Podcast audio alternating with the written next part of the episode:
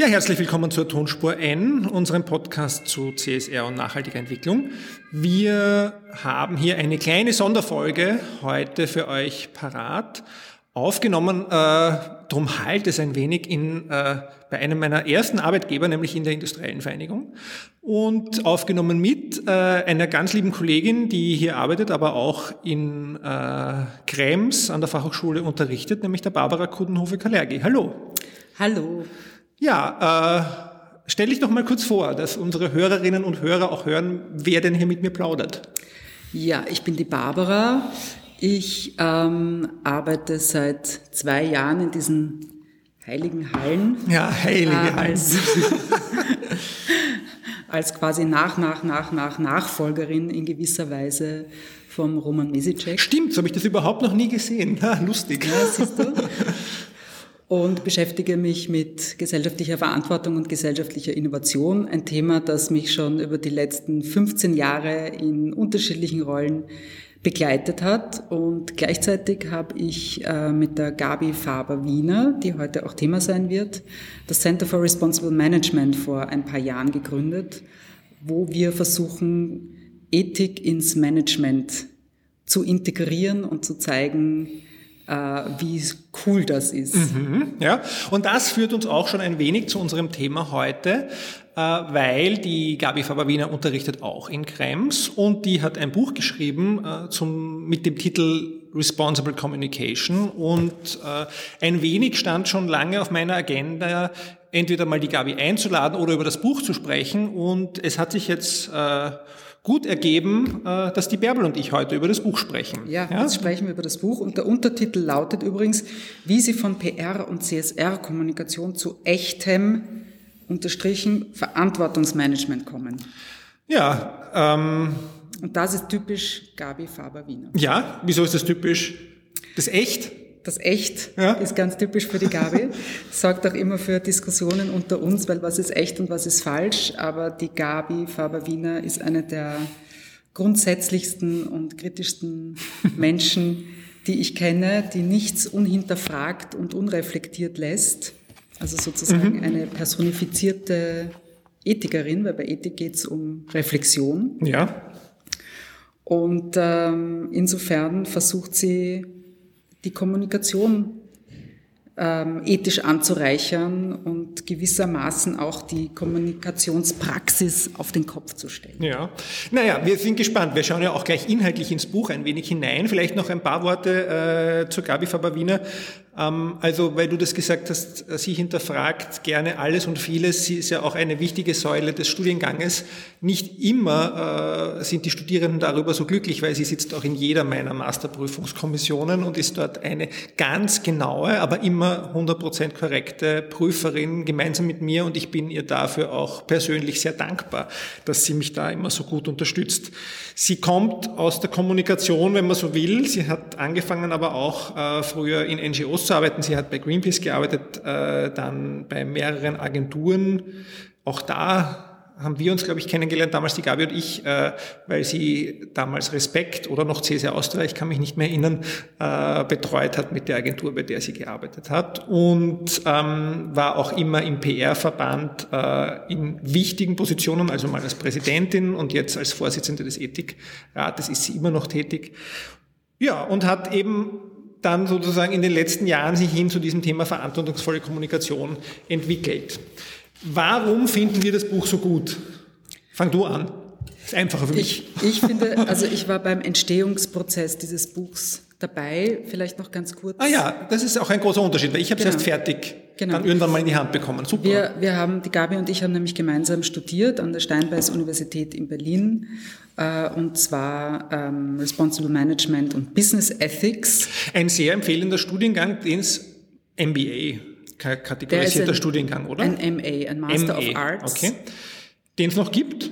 Den gibt's nach ja. wie vor, der hat äh, unglaublichen Zulauf. Wir waren allerdings die ersten Studierenden dort, mhm. die, die Guinea Pigs äh, und eine relativ kleine Gruppe, die heute noch sich viermal im Jahr zu Kolloquien trifft mhm. und dann ein Wochenende lang über zum Beispiel einen Satz philosophiert oder wundervoll oder das Wort und die ethische Dimension von Verantwortung. Das ist sehr spannend. Aber ähm, die Gabi hat eigentlich ihre Masterthese in dieses Buch gegossen. Mhm.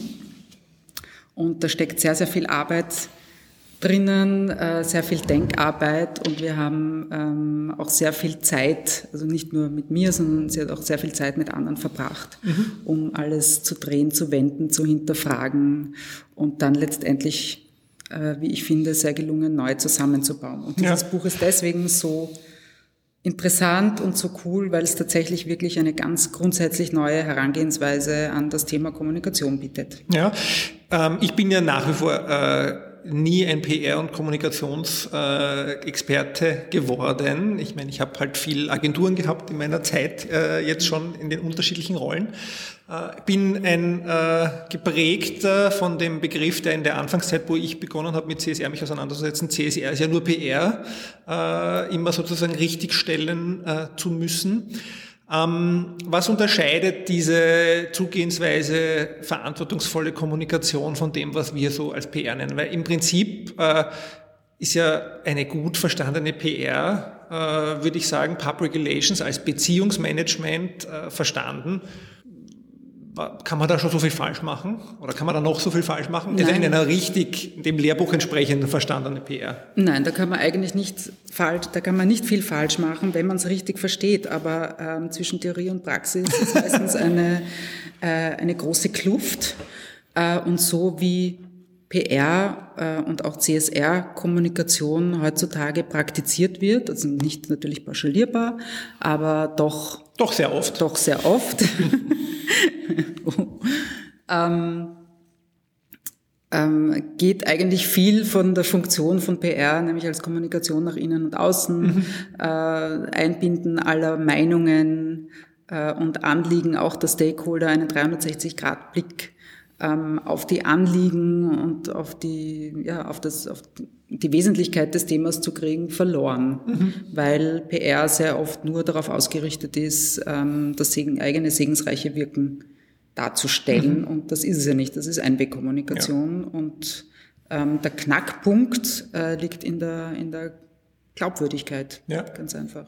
Und ich glaube auch, was du vorher schon gesagt hast, äh, um daran anzuknüpfen, diese Reflexion dessen, was ich erzähle, ja, oder auch was ich kommuniziere als Unternehmen, die sehen wir ja auch, die oft nicht, beziehungsweise natürlich im Unternehmensalltag, also ich will das nicht schönreden, äh, ist halt oft so, dass die Zeit nicht darüber da übrig bleibt, dann nochmal drüber nachzudenken, was ist denn wirklich unsere Rolle und wie äh, lege ich jetzt diese Kommunikation an. Ja, in dem Buch finde ich das eben recht spannend, weil genau da fängt äh, das Buch an, sich sozusagen wieder mal mit dem Verantwortungsbegriff auseinanderzusetzen. Was bedeutet der eigentlich? Einerseits äh, im PR-Kontext, aber andererseits auch sehr stark im CSR-Kontext. Und was wir ja im Studiengang und die, Hörerinnen kennen das ja, dass ich das schon so oft gesagt habe, aber dieses sozusagen Gegenüberstellung, wenn man so will, zwischen instrumentellen und normativen Zugang, ja, äh, bei CSR, Stakeholder Management oder wo auch immer wir wollen, ja. Also diesen Anfang oder diese, diesen Zugang wählt die Gabe auch, indem sie das einfach mal ein bisschen aufdröselt, ja, und wirklich eine der besten Grafiken und Übersichtsgrafiken zu dem Thema, die ich so kenne und die ich auch immer gern den Studierenden äh, nahelege, zu CSR-Zugängen und CSR-Strömungen äh, in ihrem Buch äh, erstellt hat, kann man sagen, ähm, die einem ganz gut hilft, äh, das auch zu verorten. Das ist jetzt aber sicher hauptsächlich für die Theoretiker, würde ich mal sagen, interessant. Also die PR-Praktiker, äh, glaube ich, fangen weiter hinten im Buch an oder lesen das vielleicht, aber die finden eher weiter hinten im Buch dann äh, ihre Anknüpfungspunkte. Na, was ich den wesentlichsten Satz ähm, finde, der steht auch am Buchrücken, mhm. ist äh, Kommunikation. Ja, Kommunika erster Satz, Kommunikation ist ein Spiegel der Haltung. Ja. Und das ähm, bringt es eigentlich total gut auf den Punkt, worum es eigentlich geht. Man muss sich darüber im Klaren sein, dass man mit jeder Kommunikation gleichzeitig ähm, eine Sprachhandlung setzt mhm. und ja, damit auch, damit auch immer die Werte mitträgt. Mhm. Ja. Und das, ich meine, die Frage ist ja, glaube ich, heutzutage, einerseits äh, ist sozusagen dieser, dieser Stehsatz, dass nichts sozusagen verloren geht ja, in unserer digitalen Welt, weil alles ewig abrufbar bleibt. Also das sozusagen würde eigentlich, sollte ja eigentlich dazu führen, dass man vielleicht ein bisschen mehr darüber nachdenkt, was man kommuniziert. Aber andererseits ist es, ist es nicht auch manchmal so, dass man einfach die Welt so kurzlebig geworden ist, äh, dass das schon egal ist, was man sagt. Also ich frage mich mal, ich habe am Wochenende mit einem äh, Kollegen aus einer Linzer Marketingagentur länger geplaudert und der gesagt hat, also bei Facebook wirklich so präsent zu sein, dass man überhaupt noch wahrgenommen wird, das geht einfach so schnell vorbei, ist unglaublich schwierig. Ja? Und ich denke mal, ist das nicht eigentlich dann widerspricht es nicht dem Trend entgegen, dass ich mir denke, ja, wenn ich jetzt am Blödsinn rede, ist es in zwei Jahren eh wieder vergessen. Oder in einem Monat. Tja, das ist eine schwierige Frage. Da wüsste ich jetzt keine schnelle Antwort. Müssen wir die Gabi aber, dann fragen. Ja, aber wenn man, wenn man, ähm, wenn man das Ziel hat, gut zu kommunizieren und, und ethisch korrekt auch zu kommunizieren, äh, weil man von der These ausgeht, dass einem das Glaubwürdigkeit und Vertrauen mhm. ähm, verschafft und einem das in langfristigen Beziehungen mit Kunden, Stakeholdern etc. weiterhilft, ähm, dann muss man in der, in der Kommunikation sehr, achtbar, sehr achtsam sein und vor allem ja, sehr wahrhaftig ja. wahrscheinlich. Auch wenn es fast ärgerlich ist, wenn man sich denkt, jetzt wurde da was kommuniziert und das haben sich die Leute nicht gemerkt und, und ein paar Tage später ist alles Business as usual. Ähm, würde ich trotzdem sagen, dass dass eine achtsame, eine richtige und eine ehrliche Kommunikation das Um und Auf ist. Mhm. Die wirkt ja eben nicht ja. nur nach außen, sondern auch nach innen. Na, und ich glaube auch, ich meine, um da anzuknüpfen, was wir vorher gesagt haben, gerade dieser wertorientierte Zugang oder diese sozusagen wertorientierte Herangehensweise an Kommunikation äh, bedeutet ja dann auch, dass ich vielleicht eben in diesem Bereich nicht immer nur auf die Quick Wins setze und sondern eben auch versuche, ein bisschen Beziehung aufzubauen. Ja, also wenn man jetzt sozusagen ist für mich an dem Buch auch immer der, der Anknüpfungspunkt zu Stakeholder Management, ja. äh, das ja auch mit Public Relations sowieso sehr nahe äh, verwandtes Fachgebiet und auch pra pra Praxisgebiet ist, weil halt viele Tools, die wir im Stakeholder Management verwenden, äh, auch von in der PR verwendet werden. Äh, und da finde ich eigentlich, äh, glaube ich, unterscheidet sich halt auch ganz stark. Wir reden ja auch nicht umsonst von PR und CSR-Kommunikation und nicht vom Marketing. Ja, natürlich gibt es da nochmal andere oder auch Werbung, sagen wir mal noch, noch mal, noch, nicht, dass ich mich da jetzt überall auskenne, aber sagen wir nochmal Werbung, ja. was ja nochmal andere Gesetze hat. Ja, wobei ich mir da auch eigentlich, also persönlich würde ich mir natürlich auch eine verantwortungsvolle Werbung äh, erwarten. Abgesehen davon.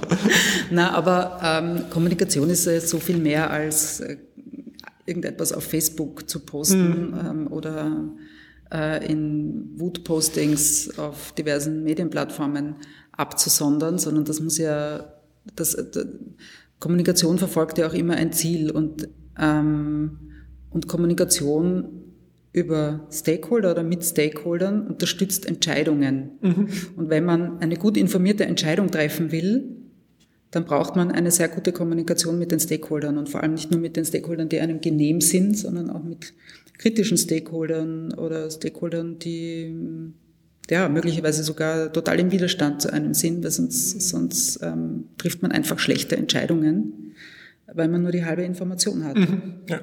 Und das ist ein, eine wichtige Funktion von Kommunikation. Ja, die muss immer in beide Richtungen fließen und das ist auch das, was die Gabi immer sagt die Einwegkommunikation, die kann es äh, nicht sein. Und das ist aber das, was, was so oft äh, in der PR stattfindet. Es geht irgendwie immer nur vom Unternehmen zum Beispiel nach außen ähm, und es wird relativ wenig darauf gehört, was kann eigentlich von außen hineinkommen mhm, und ja. was unterstützt überhaupt die Strategie des Unternehmens oder die Entscheidungen, die es zu treffen hat in allen Belangen. Mhm. Ja, also das ist sozusagen ein bisschen sozusagen die, die Herangehensweise des Buches und auch ein bisschen so die Auseinandersetzung, die die Gabi äh, Faber-Wiener in dem Buch dann äh, auch wählt. Äh, alles Weitere, glaube ich, muss man selber nachlesen. Ähm, es geht dann eben weiter sozusagen ein bisschen das, was wir jetzt so nur angedeutet haben, äh, was verantwortungsvolle Kommunikation bedeuten kann, wird ein bisschen auch äh, im Detail dargestellt und dann eben auch ein paar Umsetzungsschritte. Also ich glaube, es ist wirklich auch ganz spannend für Praktiker in Unternehmen, dieses Buch, ähm, weil die Umsetzung auch beschrieben wird. Also diese drei Umsetzungsschritte, die sie gibt und Tipps sozusagen, die sie uns dazu gibt, äh, wie das gehen kann. Äh, und auch Anregungen darüber hinaus, was man sich denn messen soll oder worauf man achten soll, äh, glaube ich, äh, macht diesen, dieses Buch für jemand in einer Kommunikationsabteilung beziehungsweise PR-Abteilung, aber eben auch äh, für CSR-Praktikerinnen, glaube ich, sehr spannend. Ja, ich finde besonders schön die Leitprinzipien von Responsible Communications. Mhm. Von Seite 56. Zum Mitlesen. Zum Mitlesen. Ähm, weil die sozusagen, da, da steht alles drinnen, wie Kommunikation sein soll. Das ist natürlich sehr normativ, mhm. ähm, aber allein sich zu überlegen, ähm, ob die Kommunikation, die man jetzt hier tätigt und in welcher Form man sie tätigt, tatsächlich ähm, fair ist und logisch ist und objektiv ist und ehrlich ist, ähm, stellt schon etwas mit einem an. Also wenn man sich versucht, an diesen Leitprinzipien abzuarbeiten und zu messen, ähm, dann ist das jeglicher Kommunikation dienlich. Mhm. Ich glaube, die größte Herausforderung, die sich stellt, ist, glaube ich, diesen Raum zu schaffen in einem Unternehmen für diesen Diskurs, den man braucht, wenn man sich an diesen Prinzipien orientieren will. Und vermutlich ist es auch natürlich wie vieles ein schrittweiser Prozess. Ja, aber ich glaube, da sich darauf einzulassen, merkt man ja dann vielleicht auch schon jetzt, wenn man Unternehmen anschaut, wo man das Gefühl hat, das ist eigentlich sehr authentisch äh, oder auch transparent, was da kommuniziert wird, sei es positiv wie negativ, sei es jetzt im Nachhaltigkeitsbericht oder in der klassischen äh, Kommunikationsarbeit, äh, glaube ich, hat man aus dem Bauchgefühl heraus als, als Kunde, Konsument, Stakeholder ganz gutes Gefühl, wie ernsthaft die das machen. Und ich glaube eben oft auch hängt es direkt damit zusammen, wie viel Zeit sie sich nehmen, darüber nachzudenken. Äh, ich habe gerade in meiner Vorlesung letzte Woche nämlich erzählt, also vielfach glaube ich ja nicht so wirklich an Greenwashing. Ich glaube, also an systematisches Greenwashing. Ich glaube einfach oft an, äh, aber an die Dummheit oder sozusagen an den Zeitmangel der Menschen, sagen wir es mal vorsichtiger, weil vieles, glaube ich, wenn man ein paar Mal drüber nachdenkt, würde einem Unternehmen so nicht passieren. Ja, oder aber, Unüberlegtheit. Ja, Unüberlegtheit ist ein schöneres ja. Wort. Ja. Ja, also bei der CSR-Kommunikation ist es ja dann sozusagen noch kritischer, weil ähm, wenn man davon ausgeht, dass CSR die Verantwortung des Unternehmens darstellen soll. Äh, und da wird unglaubwürdig ja. kommuniziert, ähm, dann macht das CSR als ganzes Instrument unglaubwürdig und dann stehen wir eben vor dieser, ähm, vor dieser Herausforderungen. Wir jetzt als CSR, weiß ich nicht, Vorreiter und, und ähm, oder Vorreiter halt, ähm, Protagonisten, mhm. ähm, dass uns eigentlich ununterbrochen das Instrument schlecht geredet wird, das aber in Wirklichkeit eine, ein, ein irres Potenzial hat, das zu einem großen Teil noch ungehoben ist. Also alles, was man über CSR, glaube ich, sagen kann, an schlechten Dingen oder was so gesagt wird, ja, recht schnell, Greenwashing mhm. ist alles nur ein Gag und das, das ist nicht authentisch, äh, liegt weniger am Instrument selbst, sondern an der unbedachten Anwendung genau, dieses Instruments. Ja. Mhm, würde ich auch so sehen. Ja, Gut, das war unsere Buchrezension, unsere erste übrigens äh, in der Tonspur N. Also wenn uns jemand Bücher schicken mag, äh, mache ich das gerne öfter, äh, auch gerne immer mit Gastautorinnen, äh, Gastsprecherinnen. Lest das Buch. Ja, mit genügend Zeit zum Nachdenken auch und drüber reden am besten. Vielleicht eine Buchgruppe mal wieder gründen. Ähm, ja, danke Barbara, dass du mit dabei warst. Ja, danke für äh, die Einladung. Ja, und für die Einladung in das Haus, in meine, in meine alte Arbeitsstätte. Ähm, für alle, die äh, jetzt uns kontaktieren möchten, nochmal in aller Kürze. Also äh, Roman Mesicek äh, ist mein äh, Kontakt auf Twitter und der ist äh, auch am einfachsten und am direktesten. Die Barbara ist auch auf Twitter. Ja, BCK0. BCK0 ist ihr Handle. Äh, die Tonspur N ist als Tonspur N auf Twitter und auch per E-Mail äh, unter podcast.tonspur-n.eu erreichbar. Ja, danke fürs Zuhören. Äh, viel Spaß beim Lesen des Buches. Vielleicht sollte man noch mal ganz vom Abschluss sagen, Gabriele Faber-Wiener, Responsible Communication, wie sie von PR und CSR-Kommunikation zu echtem Verantwortungsmanagement kommen, erschienen im Springer-Gabler Verlag. Das war mir noch wichtig, den Verlag auch zu nennen. Das macht, muss man ordentlich zitieren hier. Ja? Ja. 2015. Ähm, gut, dann danke fürs Zuhören und äh, viel Spaß mit den nächsten Folgen wieder. Tschüss. Tschüss.